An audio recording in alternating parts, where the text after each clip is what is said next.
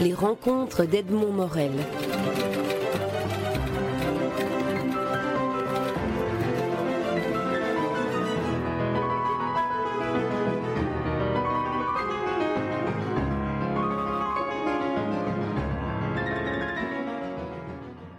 Miles Hyman, avec Philippe Paringot, vous nous avez donné un, objet euh, littéraire non identifié, un objet euh, de bande dessinée non identifié non plus. Il s'appelle Images interdites. Il est de grand format. Il est emballé dans un, dans un carton comme un dossier secret qu'on sortirait d'une armoire ou d'archives. Et c'est bien ce qu'il raconte. L'objet fait partie de l'histoire. Oui, Absolument. D'ailleurs, c'était euh, très important et nos premières conversations avec euh, Laetitia Lehmann et Guillaume Prieur euh, quand on a lancé le projet, il fallait vraiment que l'objet que le lecteur retrouve entre ses mains correspond à, ça, en quelque sorte, à ce livre qu'on voit dans le, récit d'ailleurs, de façon à, perpétuer cette cette, série d'obsessions. je ne sais pas si ça se dit, mais euh, euh, c'est une façon de, bien se rendre compte qu'on tient entre, entre, entre ses mains le, journal d'un fou euh, qui, qui, raconte son obsession. Donc c'était très important, effectivement, que l'objet ressemble à, à, ce que vous avez devant vous. C'est vrai que le, personnage principal, qui, qui n'est pas le narrateur, qui est en même temps la victime que le narrateur, qui il rassemble une série de pièces dans un dossier, et c'est ce dossier d'images interdites que nous avons devant les yeux, parce qu'il pense être euh, la victime désignée, ou le témoin, ou le, le, dernier euh, témoin d'une malédiction qui va frapper l'humanité. Ce qu'on a essayé de faire d'ailleurs, c'est euh, d'avoir deux récits parallèles. Un raconté en grande image, l'autre en bande dessinée. Le premier est effectivement, euh, on va dire, l'œuvre de ce monsieur qui aurait sûrement vécu dans les années 20-30, qui devient euh, obsédé par cet, ce symbole qui est le fil conducteur du récit. Un symbole en forme de, en forme de S, c'est un peu un serpent. Euh. On pourrait dire que c'est, oui, ça ressemble aussi au symbole pour le paragraphe qu'on voit en typographie. Euh, euh, il commence à le voir partout, en il fait. Le voit partout. Il le voit partout. Il, est persuadé depuis ses jeunes années à l'université que ce symbole cache de, tout un tas de, de, sens euh, et qu'il y a des, des, gens, une société secrète, une, on ne sait pas trop quoi. En fait, c'est assez, assez vague.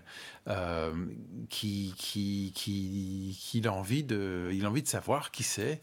Euh, on ne sait pas si, c'est parce qu'il veut, il veut se joindre à eux, s'il veut juste savoir. Enfin, tout ça reste assez flou ce qu'on voit quand on euh, suit les quatre séquences bandes dessinées, c'est que ce dossier est découvert donc sur, un cadavre, découvert dans une pièce au fond d'un tunnel, euh, euh, et, que le, jeune homme qui, qui, travaille dans ce lieu commence à regarder ces images, il se rend compte que c'est quelque chose qu'il ne devrait pas sûrement avoir entre les mains, il le remet aux autorités, mais le, symbole commence à, travailler. Et le soupçon aussi naît à ce moment-là. Au moment où il le donne chez le policier, le soupçon naît, tout d'un coup.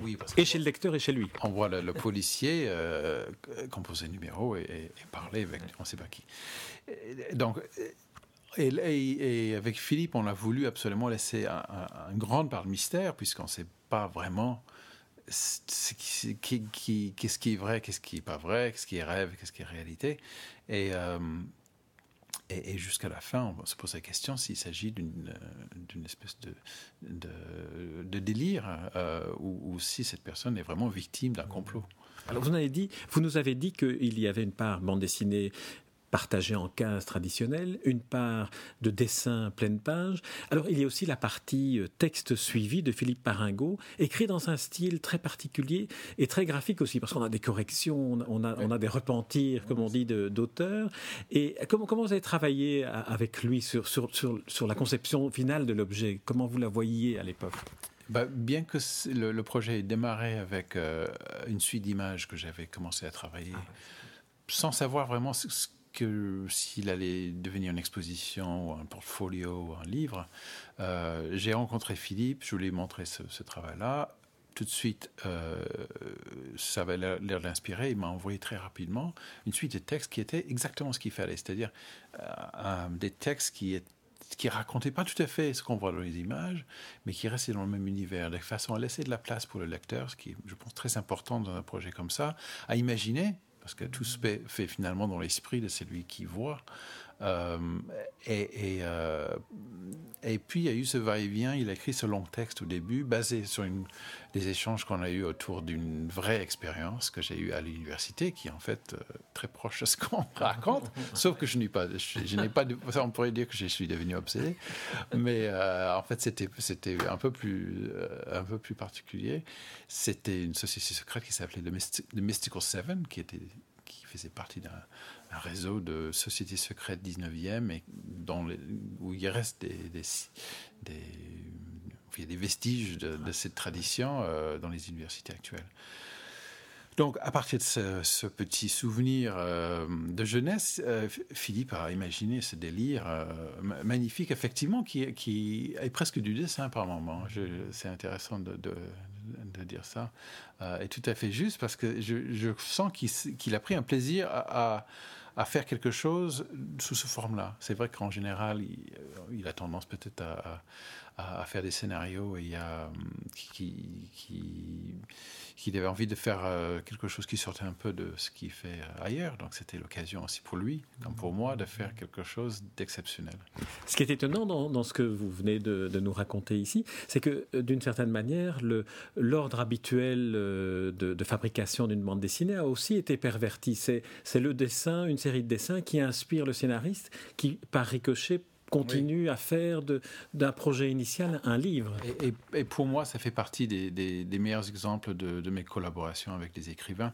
Euh, dès les, premières, euh, les premiers livres comme Chronique ferroviaire que j'ai fait avec Marc Villard chez... Euh, chez Futuropolis, on a fait. Euh, j'ai visité, je suis allé voir les gars, je lui ai amené des, des, dessins, des croquis. Il a fait des textes. C'était un, travail de cadavre exquis avec Philippe Paringo.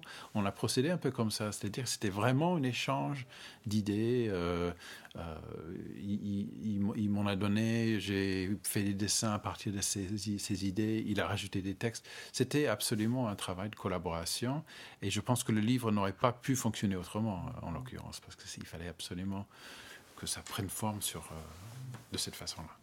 Une des caractéristiques de, l'ensemble de l'ouvrage terminé, c'est qu'il est une bande dessinée dans, laquelle la part image est tout à fait dissociée de la partie texte. On a presque, comme dans le cinéma muet finalement, on a euh, une partie image et une partie intertitre ou, ou textuelle. Oui. Euh, il y, a, un grand travail sur les fausses pistes. je pense que c'est l'occasion, euh, quand on a un texte face à une image, on, s'attend à voir, comme je viens de dire, une explication quelque part. Et en fait, le texte ne sert pas du tout à, ça dans ce livre.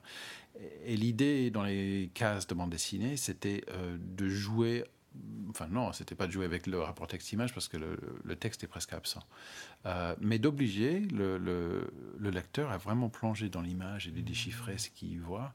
Euh, d'essayer lui-même de décider s'il est en train de, de, voir une scène réelle ou pas, un rêve. Euh, et, de, je pense, euh, le succès du livre va, va, dépendre de, de, sa capacité d'attirer, d'obliger le lecteur de vraiment s'engager à fond dans ce qu'il regarde. D'où l'importance des symboles dans les grandes images, d'ailleurs, qui sont de plus en plus cachés au fur et à mesure qu'on progresse, de, façon, de, façon à, obliger le lecteur à travailler de plus en plus, de, s'activer de plus en plus pour comprendre ce qu'il est en train de voir. Donc, je ne voulais pas casser ce rythme-là avec des bandes dessinées, avec cases où d'un coup on est sorti de l'action. Non, il fallait vraiment maintenir cette pression sur le lecteur, si je peux dire, et, et, et qu'il y ait une vraie continuité euh, dans ce sens. On dit souvent qu'un lecteur réécrit le livre. Ici, là, il est vraiment euh, pris à, partie à, chaque instant. À chaque instant, il peut réinventer l'histoire. Et c'est même le but, oui. Je pense que ces grandes images en particulier, il y a, tout un tas de choses qui peuvent se passer dans, l'esprit et c'est fait pour. On, veut tout sauf apporter les solutions à, cette énigme. Euh, ce qui m'intéresse, moi, c'est justement euh, le pouvoir du symbole et qu'on peut investir ce qu'on veut dans le sens d'un symbole. On peut imaginer qu'il représente tout et n'importe quoi. et, d'où sa, force. Et ben, c'était vraiment une réflexion sur cette, ce phénomène. D'un point de vue maintenant purement euh, du, travail du, graphisme, euh, le sentiment que, j'ai eu et que je vous propose, c'est que les, images, les, images pleines pages, étaient des images prises avec beaucoup de, froideur et de manière statique dans, le choix de, l'attaque euh, graphique. Par contre, j'ai eu l'impression que, là, vous vouliez vraiment multiplier les points de vue dans les cases, dans les cases partagées. Et alors, on a des gros plans, on a des contre-plongées, on est, vous êtes vraiment comme, comme euh, dans, le processus de folie du personnage, peut-être. Oui, c'est vrai, oui. Les angles, euh, c'est vrai que c'est un, outil bien connu dans le film noir, d'ailleurs, cette, façon de basculer toujours d'un côté de l'autre, de, de, voir d'en dessous. Euh, tout, ça sert toujours à, donner un petit côté d'inquiétude ou d'angoisse. C'est très, c'est quelque chose d'ailleurs que j'aime beaucoup dans le, film noir. Euh, la multiplication de l'éclairage. Euh, oui, parce que vous jouez aussi sur l'éclairage beaucoup, avec des points de lumière euh, à des endroits parfois inattendus, des ombres. Qui, qui, peuvent venir derrière le sujet, devant. Tout, tout, tout, je suis un grand fan de cette tradition et donc ça, ça ça revient très souvent dans, mon travail. Euh, mais c'est vrai qu'il y a un côté cinématographique dans les, dans les cases, euh, souvent, et c'est voulu. Et euh, effectivement, ce serait comme un, film muet qui, pour moi, enfin, il a beaucoup de force. Beaucoup de, c'est un grand admirateur. Dans, les, dans les échanges euh, au, moment de la fabrication, de, enfin de, la création de l'album, euh, vous envoyez quoi à, Philippe Paringo Vous lui envoyez les, les, le, descriptif, le, crayonné ou bien le dessin terminé de... Alors dans un premier temps, évidemment, je voulais qu'il voit l'objet tel qu'on l'avait conçu et, et, comme on l'a dit tout à l'heure, c'était important. Par la suite, j'ai envoyé euh, des, des, crayonnés. Euh, je pense qu'il n'a pas vu le livre fini euh, avant que moi je l'ai vu. et donc, c'était, c'était, il y avait un très long travail sur les esquisses. Ça, ça c'était très important. Pour moi, je passe beaucoup de temps sur les esquisses. Et après, il y a une, quelques mois très difficiles d'accouchement, mais il y a, le travail sur les croquis sont, est, très long. Donc là, il a participé. On a fait des, des, des allers-retours email dessus parce que oui, je voulais absolument que même, même dans les cases de bande dessinée muette où il avait quasiment pas d'intervention, et je tenais absolument à ce qu'il voit. Mm.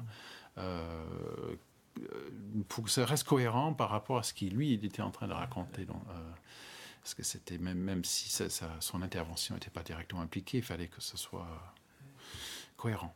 Vous nous avez dit au début de, l'entretien que, que, au départ, vous ne saviez pas, vous avez fait les premiers dessins, vous ne saviez pas à quoi ils étaient destinés. Si, si, on allait, si on essayait d'explorer un peu l'inconscient de, de l'artiste, euh, comment vous êtes devant la page blanche et puis comment vient C'est d'abord le décor, le personnage, le regard, la lumière. Comment comment ça se passe pour des planches comme celles qu'on va découvrir dans cet album? Ça peut venir de, de, plusieurs façons différentes. Ça peut être euh, une image qu'on voit ailleurs. Il y a, il y a toute une partie qui, effectivement, qui vient de, de rêves, euh, de l'imaginaire. De, les sources sont assez, assez variées. Euh, une image, par exemple, qu'on peut prendre une image qui est celle qui, est la couverture, on voit dans un, dans un paysage urbain new-yorkais, hein, on ne peut pas, on peut pas le, nier, avec un château d'eau, euh, on, on, voit un personnage avec des lumières qui ne l'éclairent pas, et puis le regard, on ne le voit pas, mais on sent l'expression Alors, euh, d'une part, c'est marrant parce que c'est effectivement c'est le bon exemple. Il y a plusieurs niveaux de, euh, d'inspiration, dont euh, une phrase qui, je pense que d'ailleurs c'est un titre de, d'un roman de Jim Harrison, un recueil de nouvelles, La femme éclairée par, par des libellules. Je ne sais pas si ça se ah traduit. Et j'ai trouvé cette idée magnifique. Donc, euh, il y a un peu ce, ces références également euh, un peu religieuses de l'homme qui tient la main, euh, qui montre ce symbole, et est évidemment très énigmatique. là, j'essaie de me rappeler, je basé, j'ai basé le personnage sur un portrait d'un compositeur américain du début du siècle dernier. Son nom ne va pas me revenir tout de suite, mais ça vient. Et ce qui est intriguant dans, le dessin, pendant, pendant, pendant, que le nom de ce musicien vous revient, c'est que euh, vous avez finalement dissimulé le signe qu'il a sur la paume de sa main en distrayant le regard du lecteur avec une, une, une petite luciole énigmatique euh, dans, le revers de son veston. Oui, parce qu'évidemment, le, si, si on va droit au but, euh, c'est pas intéressant. Il faut essayer d'attirer. On peut cacher aussi dans, dans, dans une masse. Ici, vous distrayez le lecteur. C'est très perturbant. Ben, c'est tout à fait ça. Et puis aussi, quand on parle de sources multiples de lumière, qu'est-ce qu'il y a de mieux que d'avoir de la lumière partout autour de soi? Euh, Non, non, c'est. Euh, et puis ce, ce, ce, décor new-yorkais, effectivement, de, un peu des, on voit beaucoup de ces belles images du début du siècle. Donc c'est euh, à la fois un univers, une présence, une rencontre inattendue. On peut imaginer tout un tas de choses. Euh, euh, qui inspirent cette image. Pourquoi est-ce qu'il nous regarde? S'il veut, s'il fait partie de, du groupe, est-ce qu'il nous invite à en faire partie? Est-ce qu'il nous prévient de nous éloigner? Est-ce que c'est un, est -ce c'est une invitation? Ou euh, est-ce que ce geste veut, dire euh, partez? On, peut, on peut s'interroger sur cette présence qu'on a devant soi qui reste finalement assez énigmatique. Et malgré qu'on a la personne devant soi, on n'y comprend rien. tous, les, tous, les, tous les lectures de cette image sont possibles. Et ce qui est très intriguant, et c'est peut-être pour ça que vous l'avez choisi comme, euh, comme euh, vignette de, couverture, c'est que c'est le lecteur qui le regarde. Oui, ah, voilà, voilà c'est à la fois c'est le, le, narrateur qui raconte cette rencontre, mais c'est le lecteur qui regarde et qui regardait parce que là, c'est un thème qui revient beaucoup dans le livre, c'est regarder le regard qui, revient. Il y a cette, je cite souvent comme étant pour moi une des images clés, c'est cette scène de cinéma où il y a sur l'écran euh, Peter Lorre qui regarde le symbole qui devrait être un M, qui est le symbole. Donc on est déjà dans un premier niveau de folie. Euh, et le regard entre ce seul monsieur qui, regarde le narrateur. Donc il y a un double regard et, on, peut, on peut se demander qui regarde qui euh, et, si on est encore une fois dans le rêve ou, la réalité. Et là, cette séquence-là se déroule dans une salle de cinéma justement. Donc on revient au langage cinématographique dont on parlait. Euh, Miles Simon, merci pour cette interview et puis merci à vous et à Philippe Paringo qui signe le scénario, enfin le scénario, le texte parce qu'on sort des, on sort des codes habituels. Euh, le titre de, ce livre est Images interdites, c'est paru chez Casterman et c'est vraiment un livre que je recommande chaudement, magnifique. On y passe des heures et on ne se lasse jamais à redécouvrir cette histoire que, que vous nous racontez, Miles Simon, avec Philippe Paringo. Merci. Et merci à vous.